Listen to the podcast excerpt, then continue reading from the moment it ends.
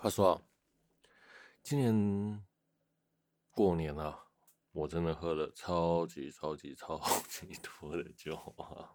我第一次人生真的有觉得喝酒喝到现在，真的不要再喝了那种感觉。H H H 的周日回血时间。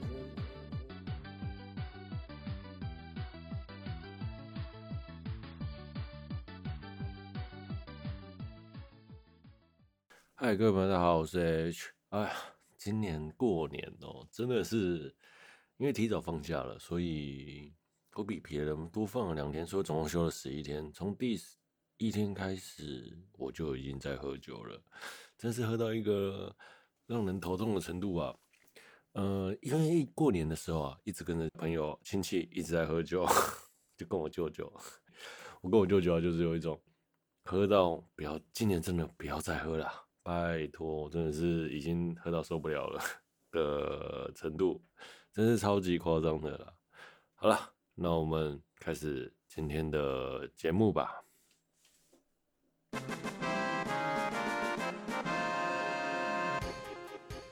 嗨，大家好，我是 H，欢迎来到 H H H 的周日回血时间。这里是一个死宅一边喝酒一边打宝课，闲聊一些相关新闻、练习口条、克服自我逻辑障碍的节目。本节目是由新年过完还在宿醉中宿醉的我为您放送过年完的第一集。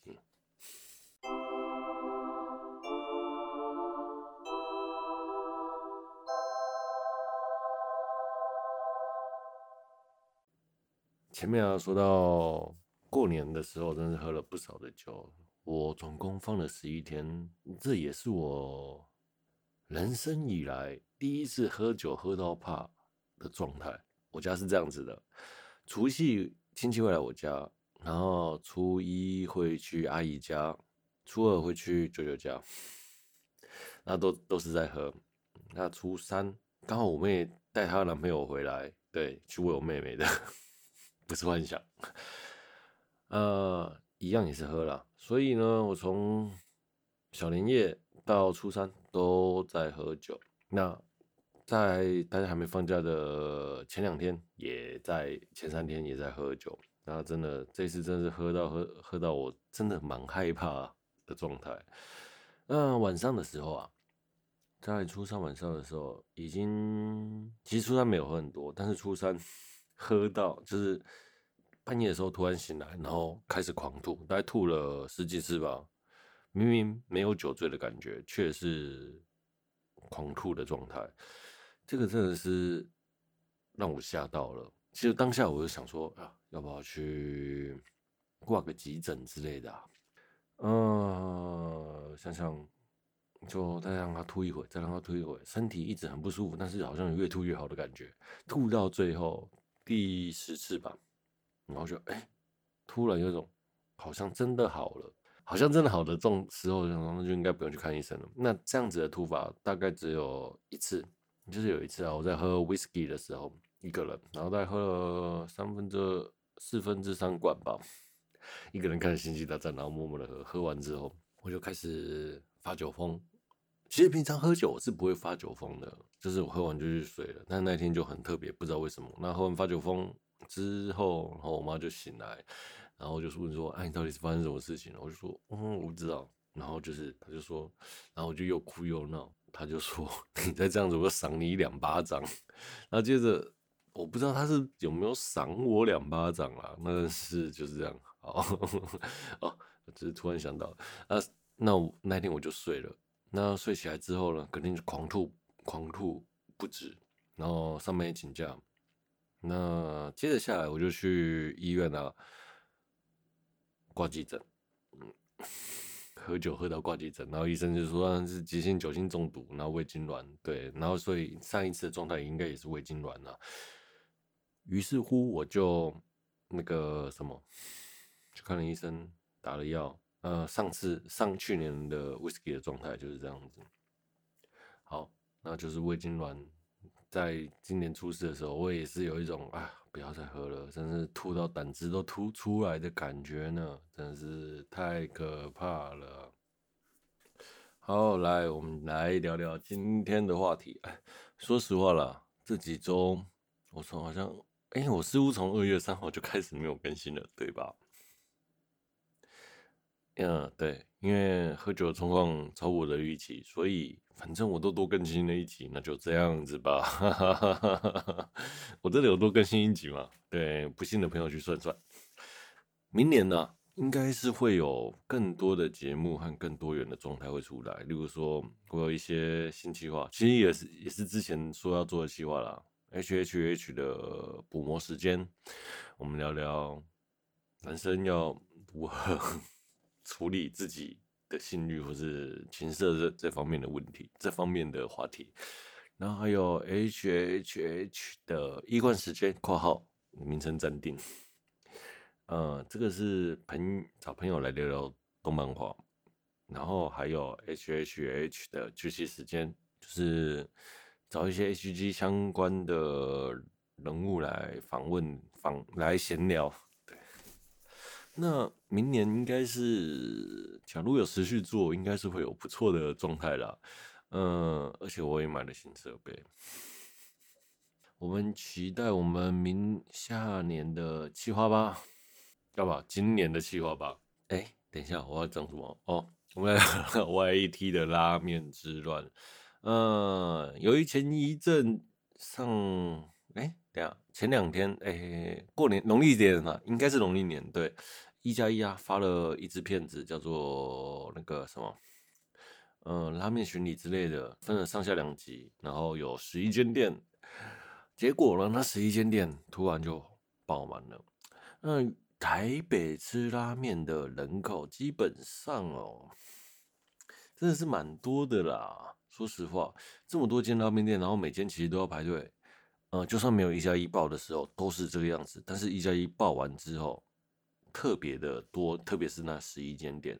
啊，我觉得啊，其实这间这一周在准备开学，所以，呃，就是回，就是而且大家也放，刚好有放假的有放假嘛，过完年。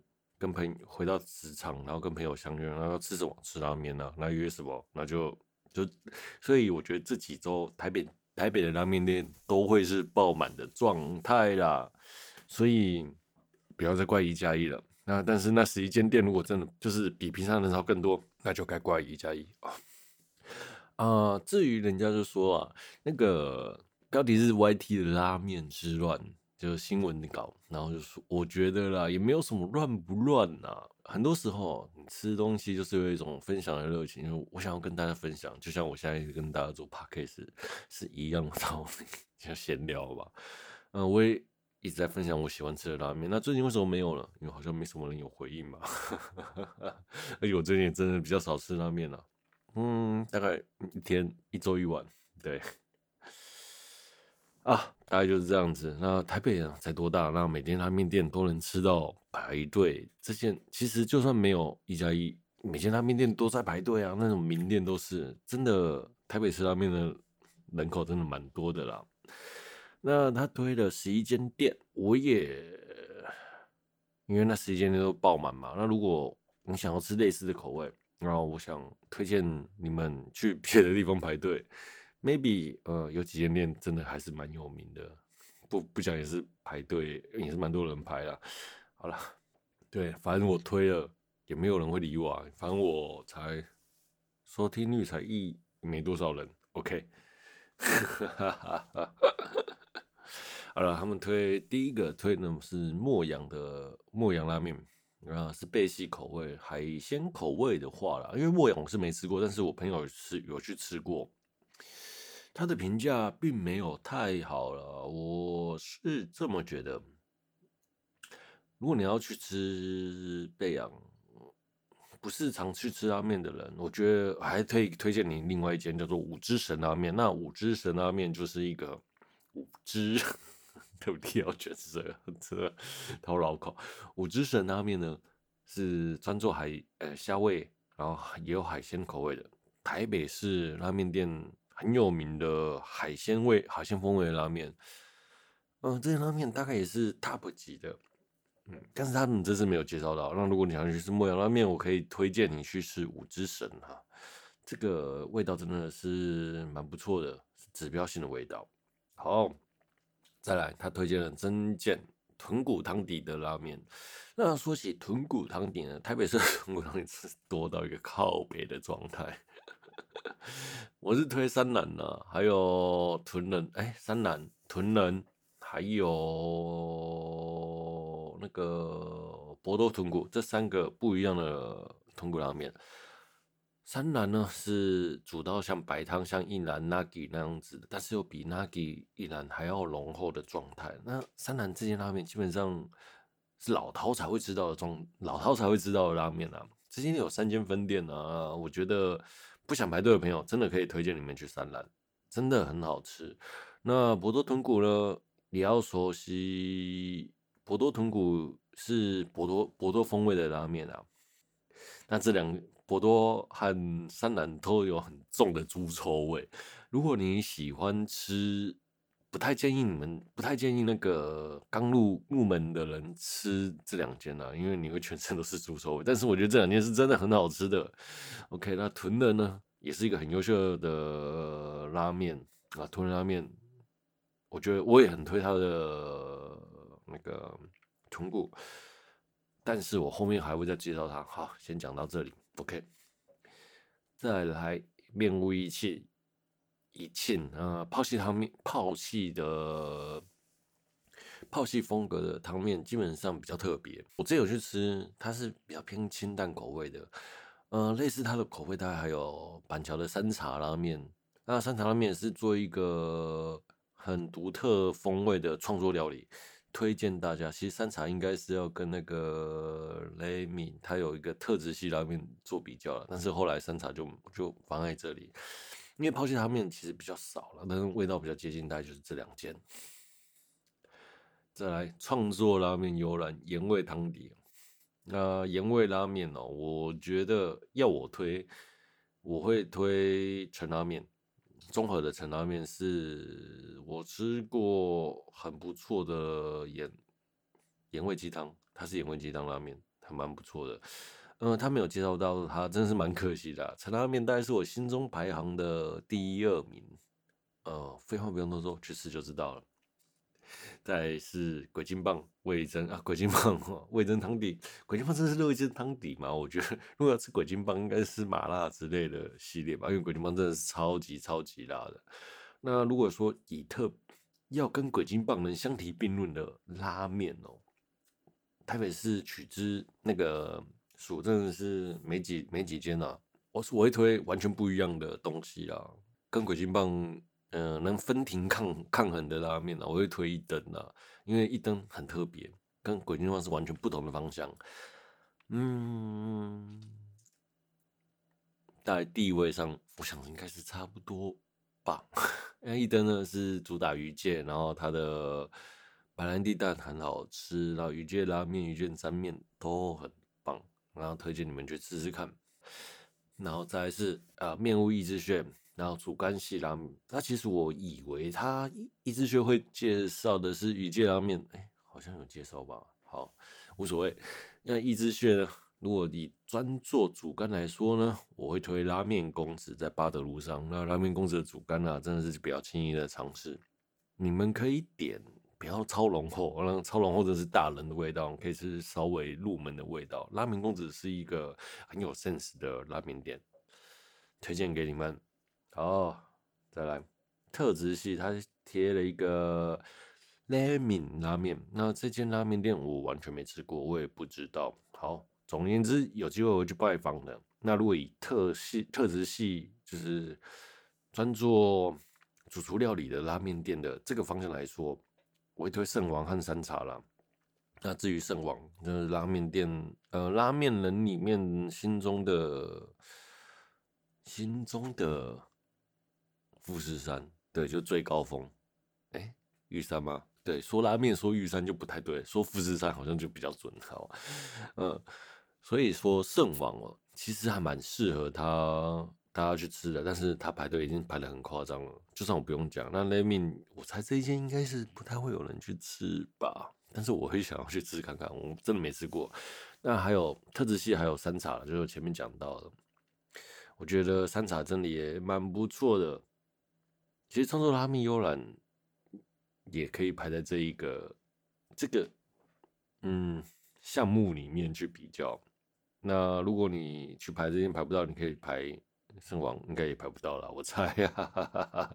山茶比较有机会啦，山茶比较少人去吃啦。好，再来银流东京拉面哦，银流，我最近也蛮喜欢吃银流的，我也不知道为什么。呃，两三年前我已经吃到，已经不想吃了。这是，嗯嗯，OK。啊，所以浓汤，他讲的是银流浓汤线，他是银流好吃的，应该是浓汤好吃。呃，对，我最近很喜欢吃浓汤，我去吃吉酱公馆那一间，加蒜加葱，整个就是哎，超满足，油腻又满足到一个爆炸。呃，银流拉面呢，浓汤系以。它的味道来说，大概比较接近的有两间，一间是双豚，一间是陈拉面。那双豚跟陈拉面呢，吃起来真的都很像银流的浓汤系拉面，浓豚骨浓汤。你们可以去试试看。但是我觉得，我个人认为啦，他们两间的豚骨浓汤都没有像银流这么的好吃。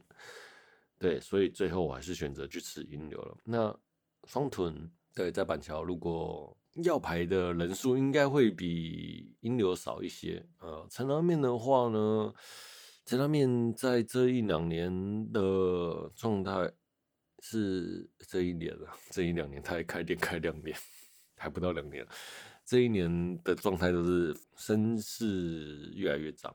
对，但是我很不希望人家去吃这些拉面啊，这些拉面是我口袋名单，超级口袋名单的。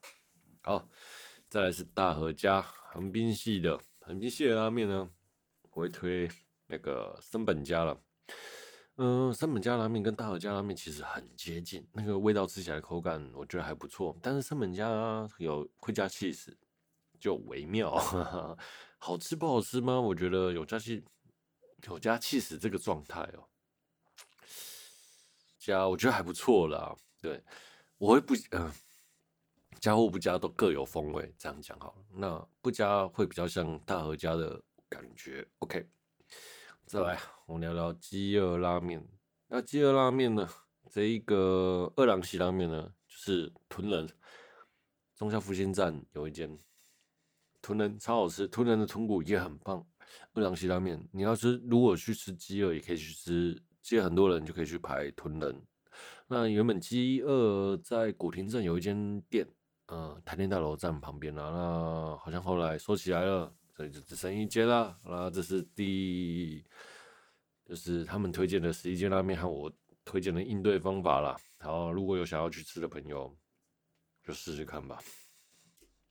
话说，由于一加一的这个影片，导致了这十一间店疯狂的爆满，那拉面 拉面社群就有人 po 了。说讨厌一加一这件事情，为什么他要去把这个东西广泛的推给大家，然后导致大拉面店都爆爆满这样子？那其实我觉得，因为拉面一直是一个小众的族群啊，今天有一个有声量的网红，然后去把这个东西推广开来，让更多人喜欢吃拉面了，那导致那个原本知道它美好的事情，就突然的好像。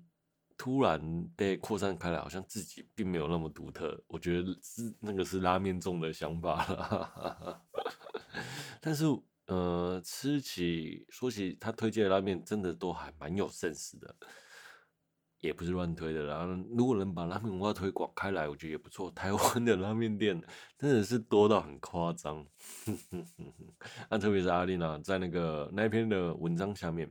在拉面社团的文章里面写一个讨厌 hashtag 讨厌一加一的标签，那我觉得这真是超好笑。他也知道，呃，一推荐开来，真的就很多人去吃。对，其实有几千他推荐的，有几间我是没去吃到啦。呃，有几件事本来就想去吃，但是就一直苦无时间呐。对，像例如说莫阳拉面啊，或是真见，还有什么尹家好像没推荐到。对。然后还有像创作拉面悠然，我也很想去吃。那一鸣物语庆我有吃过，但是很想去回回冲。一之穴也是。然后总而言之，在这两三两个月以内，我应该是不会去吃他推荐的拉面了。大概就是这样子。那我觉得、吃拉面的口味很主观啊，就是嗯、你喜欢这间店或你不喜欢这间店，其实不用去批评别人说这间店好或不好，除非真的很差啦。嗯。吃拉面的味道很口味很主观。前一阵子我在拉面的群组上面发了一个我最喜欢的拉面，然后把各个口味，例如说豚骨的白汤、豚骨的浓汤、豚骨的什么什么，然后各个口味把也是摊开来。那蛮多人赞同的，也有蛮多人不赞同的，哎也没有蛮多人不赞同，因为毕竟举的都是蛮好吃的店。那有一位他就写说。我跟你吃的拉面都完全不同口味，他吃的是浓厚系，然后每个店那每个拉面的味道都是超浓超浓的，而我是处于浓汤在一个极致的状态，那清淡也有，鸡汤也有，盐味也有这样子的差别。那我觉得不用去吃占这个口味或是好不好吃，吃是一件很主观的事情，所以享受拉面的当下就好了。Maybe。嗯，过些日子好了，一加一的风潮退了，就也没什么人要吃拉面了。但是还是很多，就算没有那些人，没有一加一推荐的那些人，踩拉面店的人真的很多啊。好了，那奉劝大家吃拉面的时候不要解压缩，那也不要给周围大声喧哗，给各位周围的邻居带来困扰。好，今天。这个这里就这一趴就聊到这里。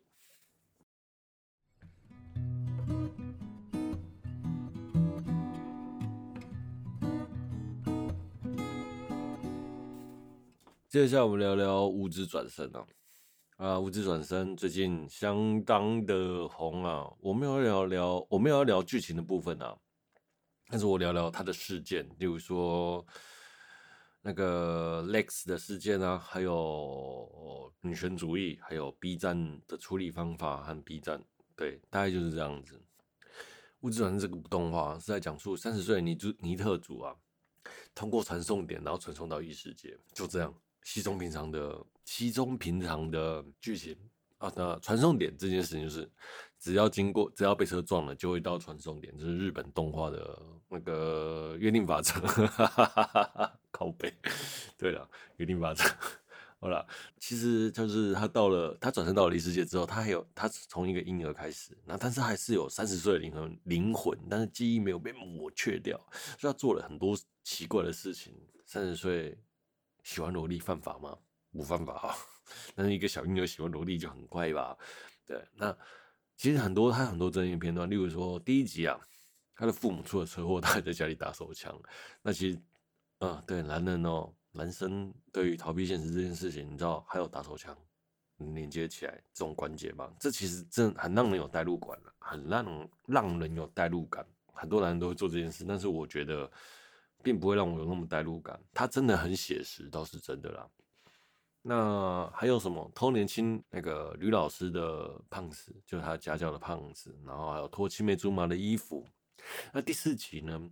那爸爸甚至跟女仆搞上了，然后还生了一个女儿，就是在妈妈怀孕的状态下外遇了。然后第六集呢，去偷摸女生的胸部。那这些争议片段呢，让这个让这部片呢一直很有话题性。那除了这些争议片段呢？它的剧情和结构真的是做的蛮好的，设定也很严谨，然后画风也很漂亮，声优也是一时之选啊，没什么好挑剔的。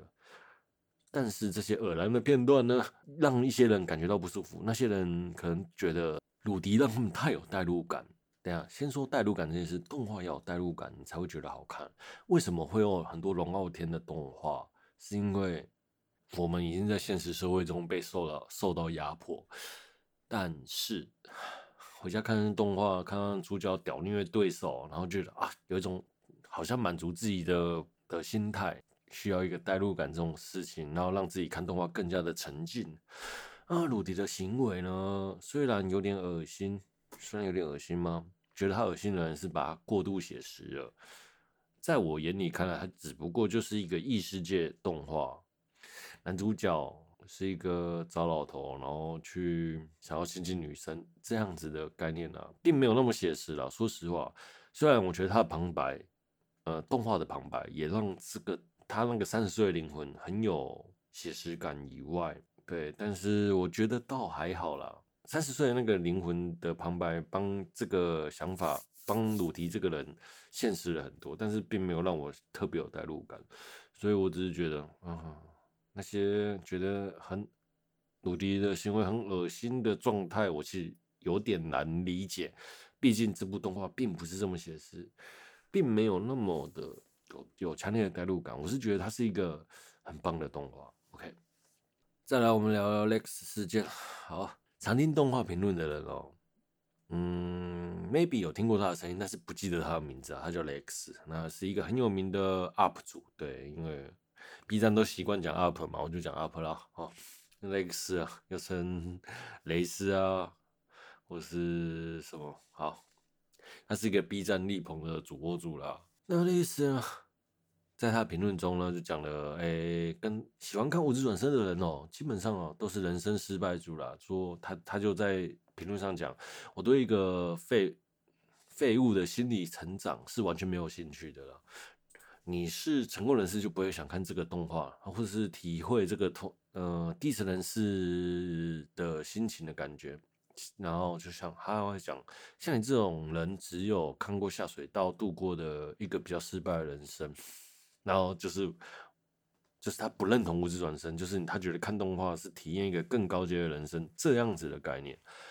那所以很多人哦就批评他是阶族阶级歧视啦。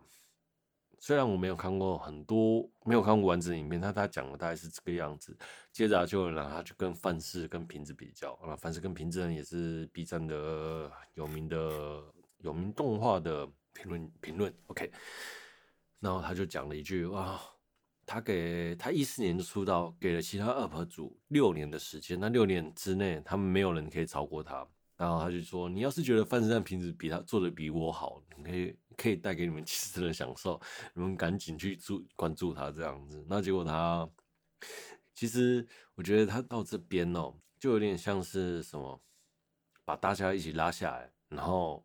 因为事情其实突然一烧烧太大，他就干脆就把大家一起拉下来，然后打一个迷糊仗的感觉。所以啊，那反正打迷糊仗分不出胜负，然后最后就事情就不了了之嘛。来，我心中他他的想法才是这样子啊。那原作者其实这这部动画的原作者就讲说，嗯、他说的话只是给个人观看了，想说什么都可以。但是侮辱看片的粉丝就不对了。我觉得动他说动画并不是给成功的人看，只是要人享受动动漫画的乐趣就好了。嗯，我觉得他这句话真的讲的很棒，因为你像 Lex 去污，他虽然在他的道歉文说上说他没有污蔑这个粉丝，他的粉丝，但是常常真空都已经留下来了嘛，他再怎么样也是跑不掉。对，所以啊。就这样吧，Lex 事件大概就是这个样子。那所以呢，B 站最后就认为啊，Lex 的作为已经造成 B 站的负面形象了。对，那 B 站呢就撤销了 Lex 的二零二零百大 UP 主啊，然后结束主播，然后并取消 Lex 的创作激励计划。那听那个其他人讲说，好像这个应该是什么？哦，就像 YouTube 把盈利的状态，好，所以那事情大概就是到这这边一段落。后来啊，B 站就遭到很多网友的追杀，爆料 B 站啊的平面有物化女性，然后共妻这些女性的词汇，就是无知转生。所以最后啊，就就是想要逼无知转生下架了，然后最后无知转生也下架了。然后接着下来，这些女权主义者啦。大概我想，很多人大概真的看 B 站不爽啦，所以才会这样子啊，不然啊，这些事情早就发生过了。呃，就有一张图叫做“一张图看懂为什么导致 B 站”，内容大概是这样子：提示 B 站为了让女性用户有更好的使用体验，有差吗？因为如果你当你，心中没有性别歧视的时候，就是没有性别歧视啊。那抵制 B 站对女性的恶意言论，然后抵制 B 站不是为了举报或者尊重，他们做的事不就是为了？我说那些女权不就是为了举报而举报吗？根本就没有办法让人家获得尊重嘛。那他的事情过也很好笑，就是 B 站上架了一部集恋童、孕期出轨、强暴恋母、偷内裤的一体动画，有 UP 主对其进行批判，却被逼着逼办封战旗号，感觉就像是那些女权主义就是 Lex 的粉丝嘛，然后弄了这个东西。说实话啦，那个 Lex 的女粉其实还不少啊，所以听说好像这就这件事情，好像真的是他们那那些女粉去弄出来的。嗯，对，好，总而言之，他们就是逼着 B 站把侮辱女权这件事情，然后把无职无职转成下架了。好了，所以啦，B 站的想法就是先平息再说嘛。好，OK，那我们这边先聊聊某几个点。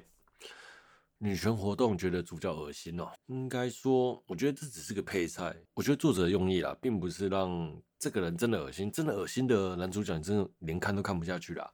所以我觉得那些女权女权主义觉得男主角恶心的状态，是真的比较比较没有说服力啊。例如说，你说偷摸胸部这件事情好了，真的有那么的夸张吗？你像日本动画里面多的是在摸胸部吧？然后你说真的有写实代入感的角色去摸胸部？好了，哑语聊好了，哑语聊偷内裤摸胸部。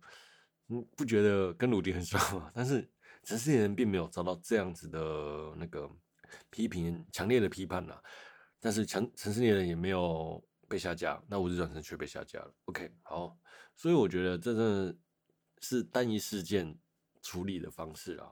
那 B 站的想法也就是解决这些问题，不如的就让问题消失，所以他先把 Lex 封锁了，然后先把自转生下架了。无所谓，其实，在 B 站的产值里面，这两个根本是皮毛的皮毛啊，根本就没有什么差别。那满足观众和满足党才是正解。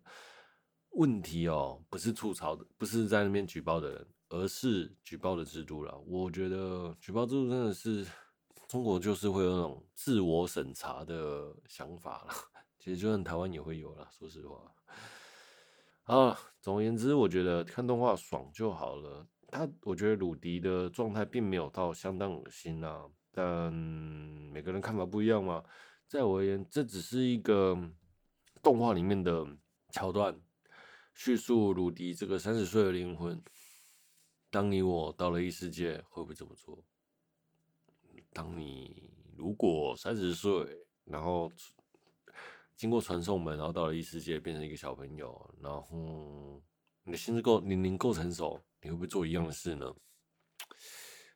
我会犹豫和纠纠结，做的几率颇高的，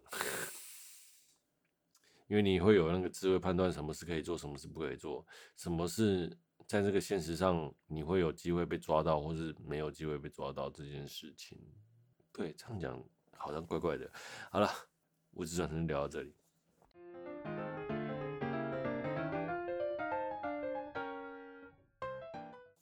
好，OK，我们再聊聊爱一的辱华事件啊。话说，嗯，爱一的辱华事件为什么会把这个 放在这边最后讲呢？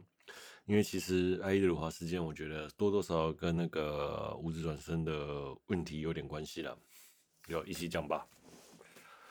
啊，爱一辱华呢，并不是爱一辱华，真的辱华了。我觉得啦，就是爱一啊，有一天啊。你看，我说的爱一是毛野爱一，OK，好。爱一爱一辱华事件就是爱一某天在工作结束的时候，然后就到了他工作室的附近，进去靖国神社里面参拜，然后祈求他的专辑大卖。那没有想到呢，他就只是在他的里面就讲说，他去靖国神社参拜，大概讲靖国神社这四个字，大概只有两秒的时间了，然后结果在。他的 YouTube 上面节目放送出去了，然后所以就烧了起来。我先说靖国神社，一讲去靖国神社会被说辱华呢。首先说说靖国神社这个这个神社，靖国神社的前身呢，啊，这个节资料是揭露 Wiki 的。靖国神社的前身叫做东京招魂社，最初啊是为了纪念明治维新时期在日本内战戊戌战争中为恢复明治天皇权力而牺牲的三千多名反幕武士所成立的啊，在一九八呃一八七九年明治十二年的时候呢，东京昭文社就改名了靖国神社啊，靖国这个字呢是由明治天皇命名的。由来就不赘述了。那靖国神社的主序主祭神是戊辰战争、佐贺战争，然后西南事变等等日本国内战争，然后还有一些日本对外的战争。对外，对了，甲午战争、八国联军之类的。第一次世界战、九一八七七七七事变，然后还有第二次世界战，为国家牺牲的人两千啊两两百四十六万的人民的灵灵魂，然后。被神社方面称为靖国大神，那总和这个集合体的灵体概念就是说，呃，靖国大神。日本是一个多神教，嗯、呃，多神一体的概念的参拜模式。例如说，天照大神可能是什么什么时候一堆合合起来的，有的没有的合在一起叫做天照大神。那也就是说，它针对的这个是一个群体。而不是一单一个人。日本没有什么在针对单一个人的，很少有单针对单一个人的参拜状况了。如果有，请在留言跟我讲，我会有一认错的。好，这是网络资料，我是大概是这样看。那其实啊，对于这样子的参拜概念，是纪念一个为国捐躯者、为国捐躯者，类似台湾的忠烈祠，但是。你说我们会特地去忠烈祠参拜吗？不会。华人的想法哦，就会是针对单一单一神祇而膜拜。日本人没有这样子的一个概念呐，就像有点像是那个你去祭拜那个杀害中国祖先的刽子手一样的概念呐。所以中国中国就很不爽，韩国也很不爽。啊，其实我觉得这是一个对于宗教概念的不同。还有史官呐、啊，这个我们后面再说哈。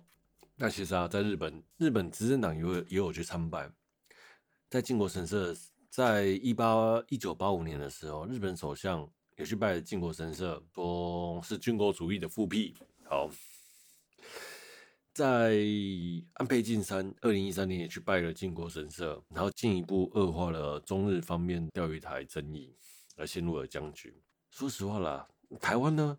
的台联有去参拜靖国神社，那去祭拜那个为日本战争的台湾人民，那结果这件事也是惹了国民党还有中国的抗议啦。但是我觉得这有什么好抗议的？干的嘛？根本就是神经病吧！我去悼念为台湾的先人为日本的战争丧失性命，是我对台湾这块土地和这块人民的敬意，而这些人，那些中国人。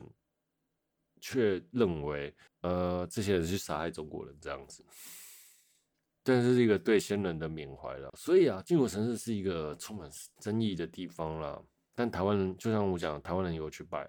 那这大概是我前前面讲的那个三个事件：日本日本的执政党去参参拜，然后还有台湾的台联党去参拜，这其实都是史观的问题。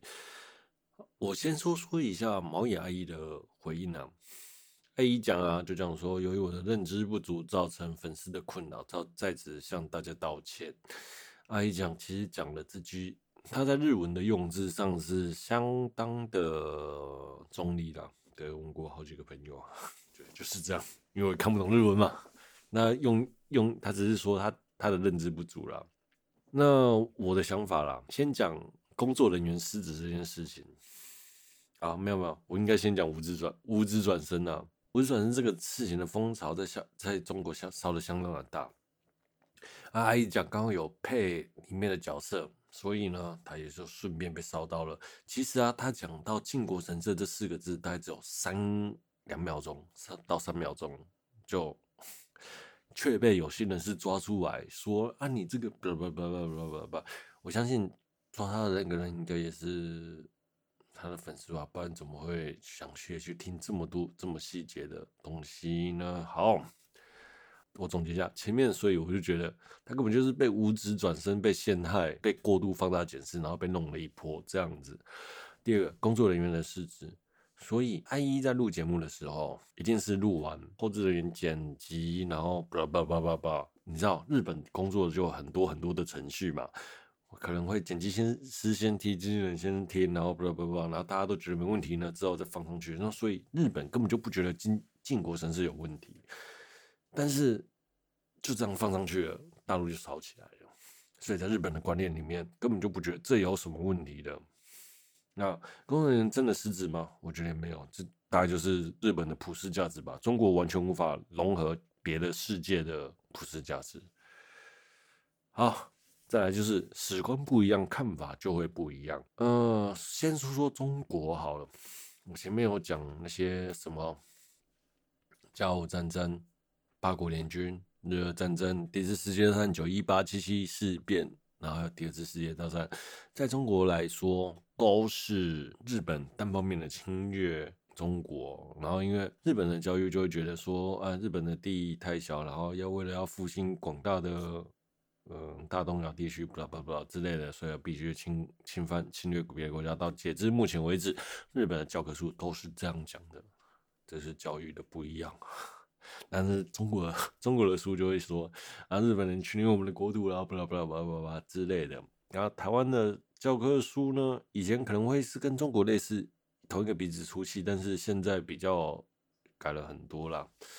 就像我讲，日本、中国因为史观的不同呢，所以导致了对于靖国神社这件事情的理解的差异。台湾呢，台湾我觉得。说实话，台湾对于日本人和中国人这个卡在中间的状态哦，反而台湾是一个相当包容的民族，你知道的。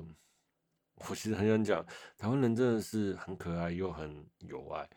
台台湾人被清朝殖民或明朝殖民的时候呢，呃，也是很怀念中明朝或中国中呃明朝和清朝。被日本人殖民的时候，也是很怀念日本。然后被国民党殖民的时候，也很怀念国民党。台湾人那个心地善良和质朴纯真，还有包容，就反而觉得，嗯，其实真的受害人是台湾人吧？台湾人 这么包容大家，对啊，他们其实台湾超级没有国籍之分的，也可能也是因为这件事情吧。好了，所以我说啊，史观不一样。看法就会不一样啊。那这台湾的，嗯，我想台湾台湾的史观啊，台湾其实对日本并没有那么仇视啊，但但对中国有一半的人仇视，一半的人不仇视。特别是外省族群，外省族群到底是仇视日本还是仇视中国？我有点真的搞不清楚。我有时候觉得外省人真的是一个，唉。不知道他们在冲三小的国民族，那本省的呢？有些被洗脑成功，觉得哎，中国史观的人就会觉得日本万恶不赦。那台湾台湾以台湾本土的台湾史观的来说，日本人并没有那么万恶不赦，反而是中国一直侵犯台湾的主权，所以才中国才是万恶不赦。那这就是史观和想法的差别了。哦。那史观不一样，看法就会不一样。那所以对这件事情，我倒是觉得我是站在阿姨讲这一边啦。因为在他们的史观来说，哈，他们根本不觉得这件事有什么，他们只是去参拜。就像我讲的，从宗教观点、历史的观点来说，他们只是去祭拜一个保护日本国土的大神而已。那大陆的史观就是，我觉得。你去参拜残害我祖先的杀人凶手、刽子手。台湾的史官来说就，哦，然后嘞，就是这样啊。附带一提啦，中国觉得最严重的问题是靖国神社里面哦，有有十四个甲级战犯。那甲级战犯呢？战犯这种东西有分甲乙丙，那甲级来说就是违背人道的战犯才会被称作甲级。那总有十四个人也供奉在靖国神社里面，但是那十四个人供奉在靖国神社里面的其中某另外一个地方，所以去参拜呢，真的是参拜那十四个人吗？也未必。但是他们参拜的是一个精神，就像我前面讲，他们是一个多神教嘛，多人多人多神教这样子。所以参拜靖国神社，在我眼里并非是参拜那个甲级战犯呐。而且我说实话啦，真的有那么多日本人知道吗？没有。就像我前面讲的啊，工作人员，日本在录节目有多少工作人员在听这听这个节目，剪辑后制吧吧，都听完一遍都觉得没问题了，所以绝大多数的日本人都觉得没问题。那阿姨讲的回应出来之后，有好有坏啦。说实话，我觉得，呃，他的回应是 OK 的。像华硕啊，是冷处理，那他还是有回应，先冷处理了一段时间再回复，然后用字也很中性，试图的不去伤害中国和日本的民众啦，顺便附带议题。那如果做了这么漂亮的公关手段，却还没办法行，我觉得这是有点夸张了。那你说实话啦，那为什么不说他们整个事务所的人哦，啊，都是辱华呢？你像他大泽事务所啊，大泽事务所里面就讲说，哎、这个事务所怎么带人啊？为什么经纪人，嗯、那他们旗下的声优怎么都搞不清楚状况？然后延烧，如果以中国的烧法，一定是全烧啊。像还有很有名的就是花泽香菜啊，去冲晚唱那个《Say No》的那一位。中国香菜，对不起，我真的很喜欢香菜，可是他又偏向中国，对不起，我心中好矛盾呐、啊。好了，那为什么没有烧到香菜身上了？不知道，那你不觉得那个一切的局都布得很巧妙？说不定下一个又是其他人，例如说跟爱一很好的双方真诚，maybe 下一集就被烧到了，过两个礼拜。所以啊，他们其实就是很多种种现象，让人家觉得哦，这根本就是在故意烧毛野阿姨，然后烧《无职转生》这部作品呢、所以阿姨讲真的是莫名其妙被抓起来编了。好了，那他这样讲也无所谓了，就是就编了就编了嘛。阿姨也回忆了，嗯，那也去选择了一个和缓的方法来处理这件事情。我说说。动日本的动画产业真的是过度依赖中国了，例如说前一阵子的武汉肺炎哦、一发了，然后结果中国的代理商没办法工作之后，日本全部动画都延迟了。那现在中国疫情好转了，动画都出得来了。呃，日本真的是很太依赖中国市场了，他已经把所有的技术交过去，日本、中国也开始在做自己的动画了。有朝一日哦、中国一定会变成动画强国，日本绝对会被打趴。对，很可惜，这就是趋势了，一定会十年吧。对，因为他已经把所有的技术交出去了嘛。对，他他们的动画产业已经过度依赖中国了，导致自己已经没办法卖全世界，哎，导致他们生产要靠全靠中国。那经济方面呢、不太靠中国的输出的话，少赚个几兆又如何？全世界都卖得通的话。那其实不用靠中国的，不用看中国的面子啦。但是你知道日本人就不知道为什么这这一阵子都对中国很膝盖软，就这样。就算你像 Hololive 好了，Hololive 哦，在国外卖的话，他就反正我就退出中国市场，有底气的退出了，然后就卖全世界吧。那日本的动画市场没办法做到这个样子，对中国中国的仰赖真是蛮大的啦。真蛮可惜的，全世界这么多在看动画，但是却没办法养活自己，得要仰赖这个大市场。哦，啊，说实话，我突然想要讲个道歉，拜道歉还有分版本的差别。Hololive 啊，在英国和哎中文和日文的道歉不一样，导致 Hololive 被烧起来，完全退出中国市场。那阿姨讲这次的道歉没有版本不一样，但是却也做的还不错了。阿姨是一个很疗愈的人，你们知道的。阿姨讲的作品又多到一个爆炸。如果他今天的作品全部在东中国封锁了，我相信大日本大概少了五趴的作品有可哎、少了五趴的中作品可以进军中国，那个产值可能。呃，非你我可以想象的啦。那所以他们也选择一个冷处理，稳当的出发。好，对，那我只能说，而已，应该是犯太岁吧，有点不顺。那中国的这个举报制度真的是太夸张了，完全没有包容别的国家的心态。反正中国一定强，中国万岁，中国好棒棒。对，夸张。好了，所以今天就聊到这了。希望未来日本的动画产业不要过度依赖中国。依赖台湾也不错，台湾多的是哈日族喜欢画原画的人嘛。就算你给我一张一百五，我相信很多人也是画的啦。对，台湾奴性坚强，然后又爱日本。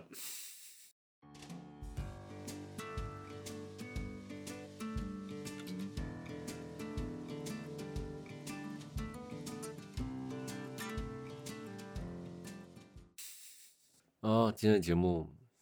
就到这里了，我是 H。那喜欢我的节目呢，欢迎订阅我的节目。那想找我闲聊 H G 相关新闻的朋友们，也欢迎您到我的粉丝团私讯我。本期节目呢，是由农历过农历新年过完年还在宿醉的我为您放送的农历新年第一集。我是 H，我们下周见，拜。